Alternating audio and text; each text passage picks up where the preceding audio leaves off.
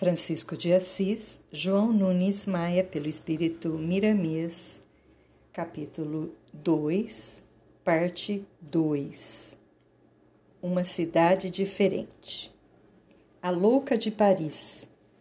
Para elucidar o nosso interesse nas coisas espirituais, vejamos o que de mais interessante sucedeu com Joana, bem como o fenômeno mais admirável que com ela ocorreu. Pelas ruas de Paris perambulava uma mulher de certa presença que viera de antigos mandatários, a quem o destino fez cair na mais dramática situação, como resgate kármico, para que pudesse destilar pelos canais da dor o fel da consciência, acomodado por atos que invertem o ser humano, levando-o ao reino da bestialidade, confundindo-o com os próprios animais. Essa criatura tornou-se conhecida como a Louca de Paris, e era comum os estudantes rodearem-na em certos momentos, quando parecia que cessava a loucura, e a lucidez causava admiração nos que a ouviam. Roupas imundas, cabelos encrespados, olhos esgazeados, pés no chão, saíam de seus lábios, quando atacada, palavrões que o próprio ar se negava a conduzir aos ouvidos humanos. Na sua lucidez, acerenavam-se as suas feições, brilhavam os olhos e a filosofia fluía, articulada por palavras que os próprios filhos de Sócrates teriam dificuldade de assimilar. E quando algum caridoso tentava ampará-la, a fúria voltava de maneira a não dar mais lugar ao altruísmo do ouvinte. Foi piorando muito e já era incômoda sua presença nas ruas da cidade luz. Certa vez, por maltratar alguns inquisidores na sua fúria, expediu-se uma ordem para encarcerá-la na masmorra, onde se juntavam muitos condenados à forca e às fogueiras. Joana d'Arc, nessa época, estava presa em frente à cela da louca. Certa feita, a Virgem de Dom Remy é retirada para mais alguns dos intermináveis interrogatórios. A mulher, em um dos momentos de consciência, ao ver aquele quadro de desumanidade, enfureceu-se, avançando nas grades e explodindo em nomes de baixo calão, querendo defender a guerreira francesa. Os soldados, por ordem dos inquisidores, abriram as grades da louca e empurraram Joana para dentro, dizendo: Pede a ela que te cure, pois não cansa de dizer que fala com os anjos. A mulher enfurecida acalmou-se, ajoelhou-se nos pés da heroína e pediu alívio, como mãe religada aos entulhos da própria natureza, chorando como criança. Joana passou os olhos como raios em torno da mulher e viu vultos negros que avançavam como vampiros, sugando tudo que fosse divino nos divinos centros de força daquela criatura. Ordenou-lhes então, em nome do Cristo e dos santos, que a sua memória alcançou na hora, falando com energia. Acariciou a louca como se essa fosse uma criança em braços de mãe extremosa. Beijou a fronte da companheira de angústias e dela se despediu, caminhando para o dever frente aos carrascos do poder temporal. A mulher caiu em profundo êxtase, como se Morfeu a levasse para o paraíso. Os soldados caíram em gargalhadas, tirando Joana aos empurrões da cela que acolhia a mulher marcada pelo destino. Malgrada a zombaria deles, a louca nunca mais sofreu tais acessos, curada pela presença da pastora de Dom Remy.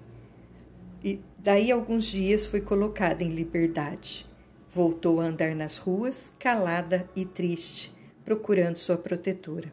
Quando falava era somente o necessário, e nessa altura sua linguagem causava admiração nos que a ouviam, que logo perguntavam: Essa não é a louca? Ela foi curada? Por quem?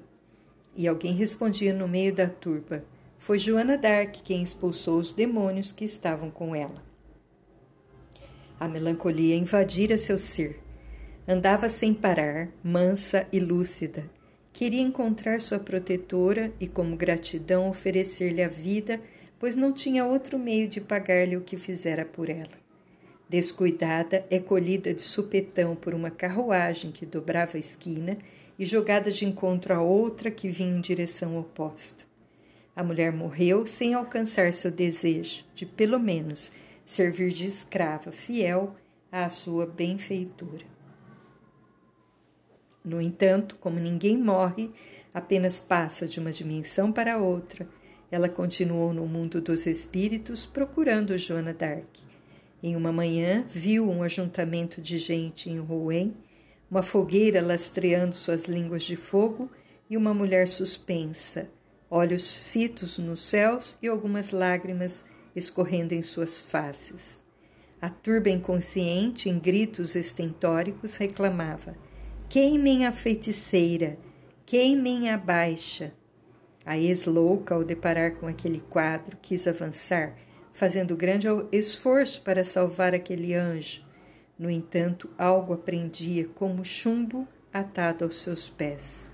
Em pranto, suplicou a Deus amparo ou forças para que pudesse mostrar sua gratidão a quem lhe devera a consciência e a própria vida.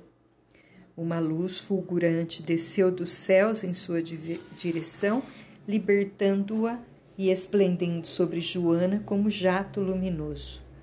Uma voz ressoou em sua mente inquieta: Vá, seja grata àquele coração que pulsa para o bem da humanidade.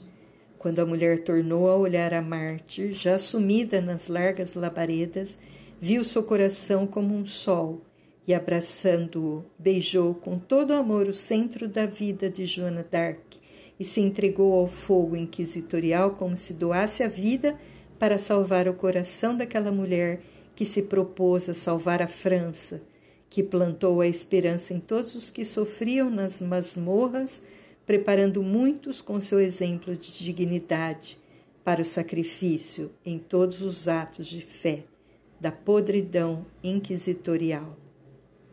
Quando os carrascos foram recolher as cinzas da maior das hereges da França, encontraram seu coração intacto. Parecia que fora extraído do peito da princesa de Dom Remy a dizer: O corpo é da terra e nela fica Entretanto, o coração pertence ao céu, por ser ele a forma do amor que herdamos de Deus pela intervenção de Jesus Cristo. Os carrascos inconscientes, assustados com o achado, correram espavoridos para comunicar o acontecido aos inquisidores que festejavam mais uma vitória na teórica limpeza do sarro da pátria e principalmente do seio da Igreja. O coração de Joana, que não se queimou, contrariando as leis da física, foi ponto alto nas reuniões dos chefes inquisitoriais. Joana, quando atada ao lenho, poderia ter saído do corpo, mas assim não quis. Preferiu, enquanto a queimavam, entrar em prece, pedindo a Deus por seus opositores. Terminada a rogativa, desprendeu-se do fardo físico e viu sua protegida enroscada nas labaredas, protegendo seu coração. Estendeu os braços e recolheu-a no regaço de amor e com um beijo colocou-a refratária ao sofrimento que a torturava, causado pelas chamas, e ao lado de um cortejo de estrelas volantes, demandou ao infinito. A Inquisição em Portugal a Santa Inquisição invadira as terras lusas em 1536, cobrindo-as de luto, disseminando o vento da hipocrisia, matando e destruindo famílias sem que estas, pelo menos, tivessem o direito de se defender. Quem denunciasse qualquer movimento suspeito aos tribunais obtinha grande recompensa e, ainda mais, tinha absolvido todos os seus pecados mesmo que fosse os, entre aspas, mortais. Portugal era atacado pelos agentes das cruzadas, agora vestindo a sotaina negra da Inquisição. Eram os mesmos espíritos retornando à terra para novos planos de educação. Uma cruz coletiva era o emblema do povo lusitano e Portugal recebia, por misericórdia, falanges e mais falanges de judeus e sírios, e certamente muitos grupos de todo o Oriente, como sendo a escória da sociedade para novas etapas de soerguimento, através da perseguição pelos tribunais inquisitoriais nas pessoas de crianças, velhos indefesos e mulheres. O destino fez com que fossem perseguidos sem complacência pelos homens que se intitulavam santos inquisidores. Na verdade, não havia injustiça, pois tanto perseguidos como perseguidores eram do mesmo naipe, pertencendo aos mesmos assalariados do pecado. De tempos em tempos, os inquisidores desencarnavam e voltavam à carne novamente para serem perseguidos, e com o mesmo ferro que feriram foram feridos, pois essa é a lei que não perde nenhum tio. Torquemada o tentáculo negro do Santo Ofício estende sua nefasta influência também a Portugal e cria tribunais nas mais eminentes cidades da nação. E os reis, temendo o ódio do clero, macomunaram-se com ele, favorecendo a ação dos sacerdotes.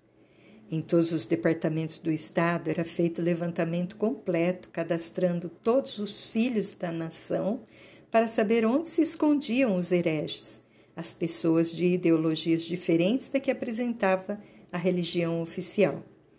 Todas as fichas eram estudadas pelos tribunais da Inquisição. Os julgamentos eram independentes dos tribunais do governo, que ajudavam em algumas informações. Quase 30 mil pessoas eram queimadas em fogueiras, mulheres torturadas em praça pública ou mortas nos porões infectos, outros enforcados, a maior parte refugiada, e inúmeros que se achavam soltos, nada mais poderiam fazer na vida, pois lhes faltavam os órgãos mais indispensáveis. Tanto na Espanha quanto em Portugal, as orelhas e línguas cortadas diariamente enchiam balaios e eram atirados aos cães, já viciados nesse alimento incomum. Em compensação, no decorrer de três séculos, a nação lusa teve instantes de alívio, quando, pela fé de seu povo, a crença em Antônio de Pádua aumentava cada vez mais, principalmente na capital, a ponto de ter ele passado a ser chamado de Antônio de Lisboa. A crença nesse místico fazia com que aumentasse a esperança dos prisioneiros e permitia que seus débitos fossem resgatados com mais suavidade. A fé, mesmo cega, proporciona bons momentos às criaturas. A condição de domínio do clero atacou a nobreza de Portugal e o Marquês de Pombal, quando foi aprisionada e torturada pessoa de sua família, revoltou-se e, reagindo, abalou as colunas da Inquisição arregimentou forças e destruiu grande parte dos homens sem sentimentos. No entanto, eles eram muitos e reorganizaram-se agora, mais cautelosos nas suas investidas. Os autos de fé eram uma calamidade sem precedentes, e as taxas de azeite efervescente faziam tremer os homens mais corajosos. Enquanto a política voltava seus olhos usurários para o Brasil, recém-descoberto, os inquisidores tomavam conta da nação lusa, tendo como instrumento Dom João III, em quem o medo atrofiou os sentimentos, levando a razão a concluir que tudo aquilo era um bem para a coletividade, permitindo assim que essa praga graçasse por todo o país. Os hereges eram ervas daninhas na lavoura da pátria e havia necessidade de arrancá-las pela raiz. Ao ser sustado o funcionamento dos tribunais inquisitoriais na Espanha por algum tempo, aliviou-se também a situação em Portugal. Porém, a lei de ação e reação não deixou que se estabelecesse a paz. Ainda existia um resto de cobrança nos bancos das consciências e alguns passos ainda deveriam ser dados pelas criaturas nos caminhos cruciantes da dor. A Inquisição avançou mais e o Santo Ofício, já agonizante, entrou no século XIX, quando foi suspenso por lei, não obstante permanecer ainda atuante pela força dos sacerdotes. A secular manutenção de poderes em Roma provocou inevitável explosão, gerando poderes menores. Eram países e mais países se libertando do jugo da águia, estados e mais estados que faziam parte da unidade romana se libertando, buscando a independência. Fracionou-se o gigante, fracionou-se o gigante em frágeis partes porque esqueceu-se que não pode, não pode existir unidade sem amor. A violência e a força, com o espaço e o tempo, se dividem, desunindo-se como verdadeiros inimigos. O amor, somente ele, força poderosa que o Cristo nos legou, ensinando-nos como adquiri-lo, se revigora cada vez mais, avolumando-se no tempo e no próprio espaço. Foi essa ciência divina que o apóstolo querido, como João e como Francisco, veio ensinar aos homens, dando exemplos com a própria vida, renunciando a tudo o que possuía em bens materiais, a fim de que estes pudessem circular em favor de todos, unindo as nações, aliviando os povos e permitindo que a felicidade beijasse os corações sofredores. Eis que isso era o Cristo de novo na terra. Do início das cruzadas até a Santa Inquisição, desta à escravidão e até os nossos dias, são igualmente mil anos em que Satanás há de ficar solto numa refrega de que fazem parte bilhões de espíritos. E dessa jornada extravagante, quantos entenderam que o melhor caminho é a do amor? Muitos, no entanto, Milhares deles, ou talvez a maior parte, terão que desocupar a casa como inquilinos que não pagaram o aluguel. Serão despejados para casas piores, como negociantes que não recolheram tributo ao governo. Terão seladas as suas portas. Mas as experiências valeram, as lições imprimidas em suas mentes pela estratégia da lei de ação e reação pelo ódio que alimentaram e a vingança que exercitaram por muitos anos, provaram, pelas experiências, que não compensa o mal.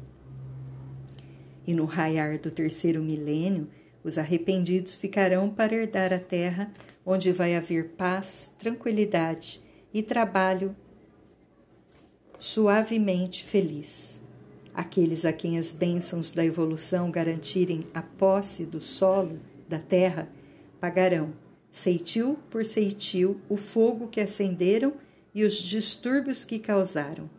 Todavia, a paz íntima conquistada pelos reveses da vida tributar-lhes-á forças, no afã de resistirem a todos os tipos de problemas, com ânimo e alegria, por estarem conscientizados do dever maior, amar a seus semelhantes em todas as direções da existência.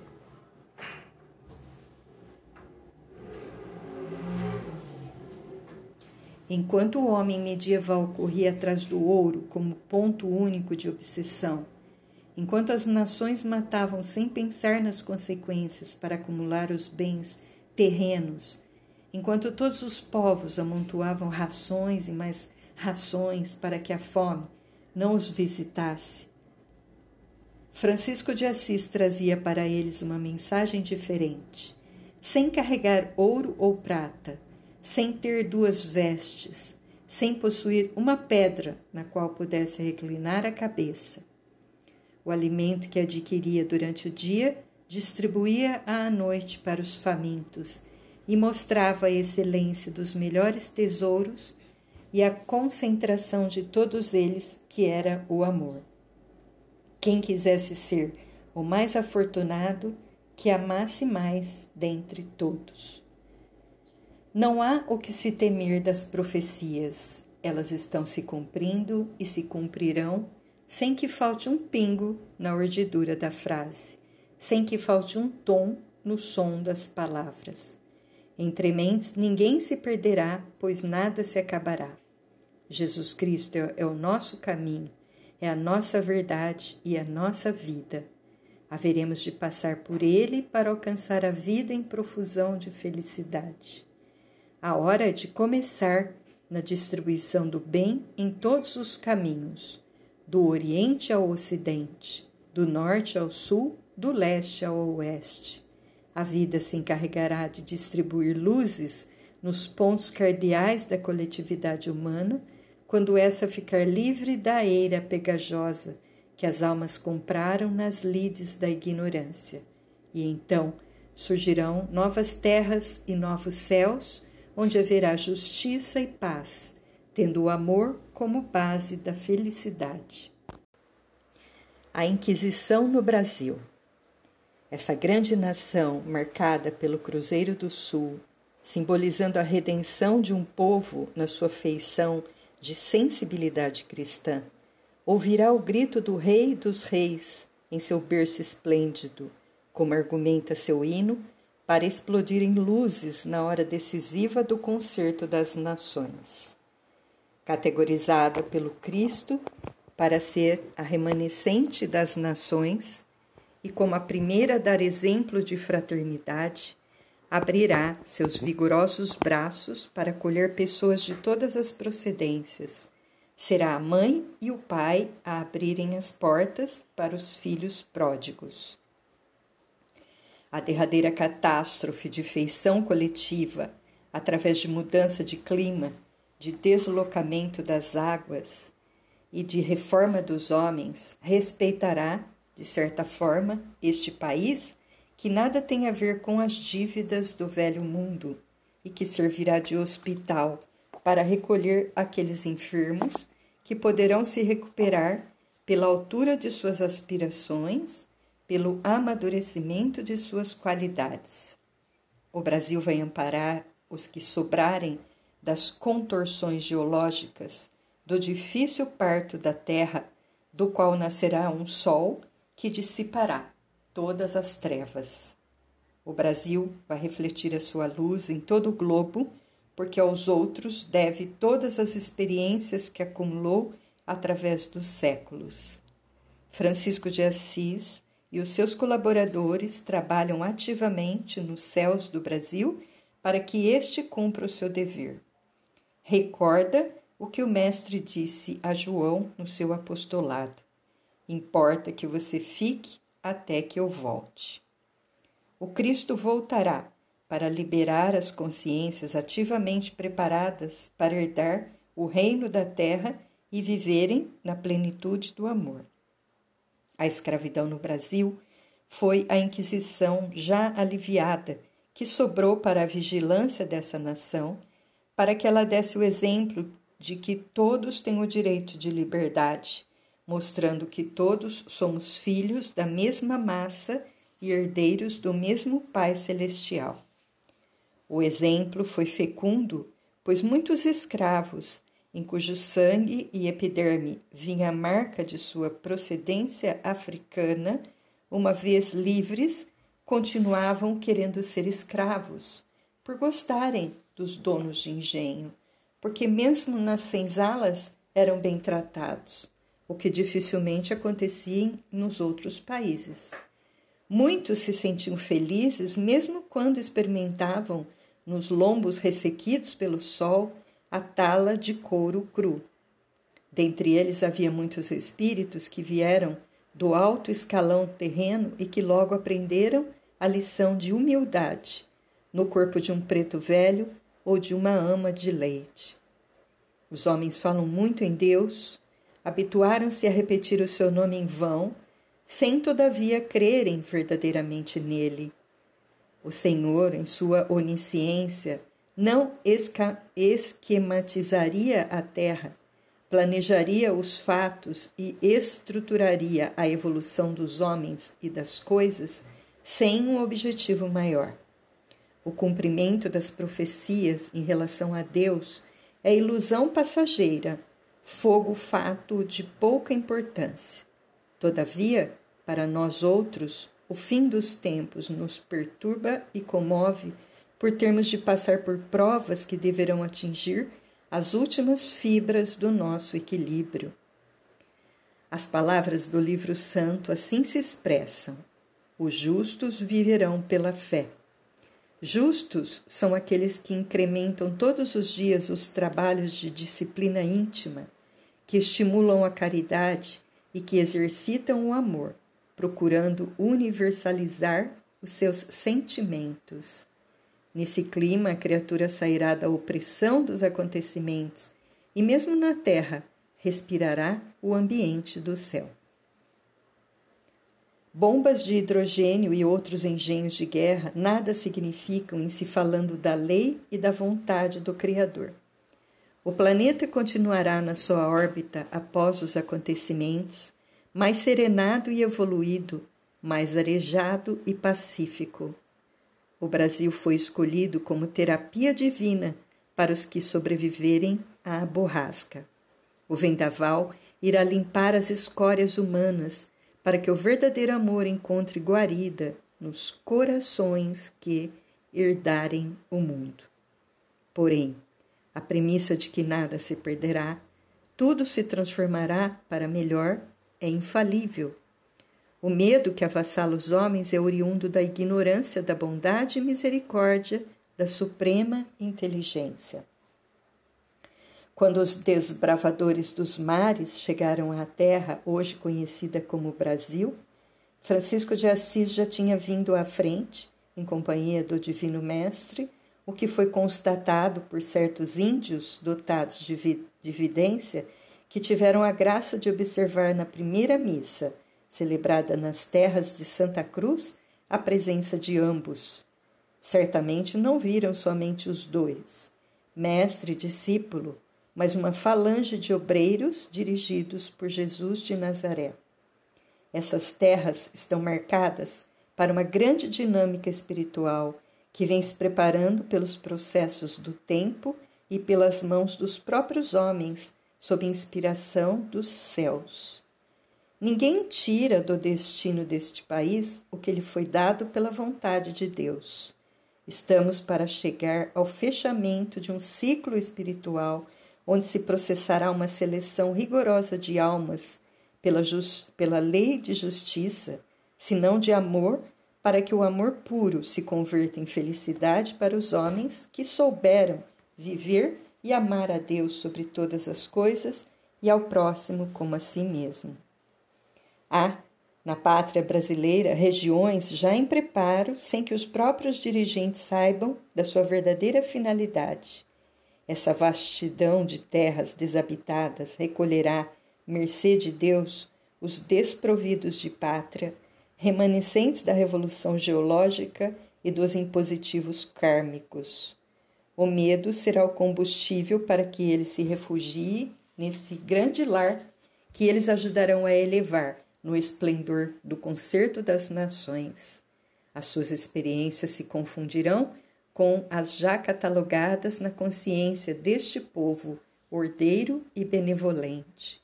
As convulsões geológicas, as eclosões atômicas de águas e a transferência em massa dos homens, tudo, em comparação com a grandeza de Deus, é menor do que o despejar de um copo d'água sobre um vírus.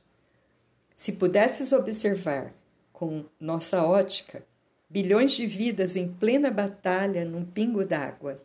São processos evolutivos que obedecem a determinadas leis universais feitas pela inteligência maior, soberana do universo. Brasil, és tu o esplendor de todas as esperanças. Que Deus te abençoe hoje e eternamente.